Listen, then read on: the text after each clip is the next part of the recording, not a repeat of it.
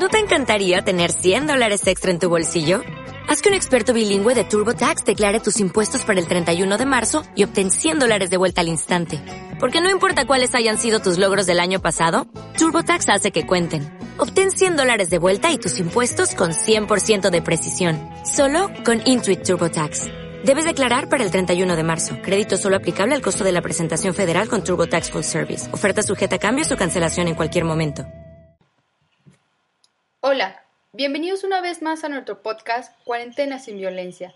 En este capítulo vamos a hablar de cómo prevenir y evitar la violencia intrafamiliar durante el periodo de cuarentena, ya que como ya se mencionó, debido a la contingencia que estamos viviendo en México y en otros países del mundo en busca de erradicar el COVID-19, las familias están enfrentándose a un confinamiento en el que la convivencia es la clave. Sabemos que la mayoría estamos viviendo las 24 horas del día con nuestros padres, parejas o hermanos, conviviendo de una manera nunca antes vista. Es por ello que estos momentos, para poder prevenir la violencia, se recomienda el diálogo sano, es decir, ampliar los lazos familiares y ver qué dinámicas se pueden implementar para fortalecer una convivencia sana. Un factor clave o importante para fomentar la unión familiar es que debemos inclinarnos por la tolerancia, tener esta unión y ante alguna dificultad o problema con algún familiar, sentarnos, dialogar y darle alguna solución de manera inteligente y sana. Sin embargo, hay otras recomendaciones importantes que también podrán aplicar, las cuales es que la distribución del trabajo en casa sea de manera equitativa entre todos los miembros, ya que si la familia se une y se delimitan ciertas tareas o actividades, la convivencia será mucho más agradable y la carga física y emocional se reducirá por este periodo de contingencia.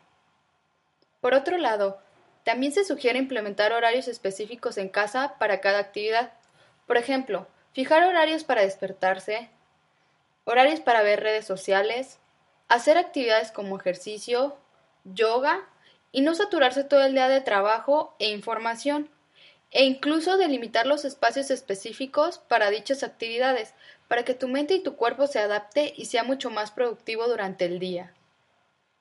Por último, te invitamos a que realices nuestras actividades como armar rompecabezas, leer, hacer yoga, ejercicio, aprender un idioma, escuchar podcast, ver videos, tomar cursos en algún área de interés, ya que las redes sociales juegan un papel muy importante como apoyo durante esta época de cuarentena. Sácales provecho y disfruta tu familia. Espero que haya sido de alguna utilidad este podcast para llevar más amena esta época de contingencia en tu hogar familiar. Nos vemos en el siguiente capítulo de Cuarentena sin Violencia. Gracias.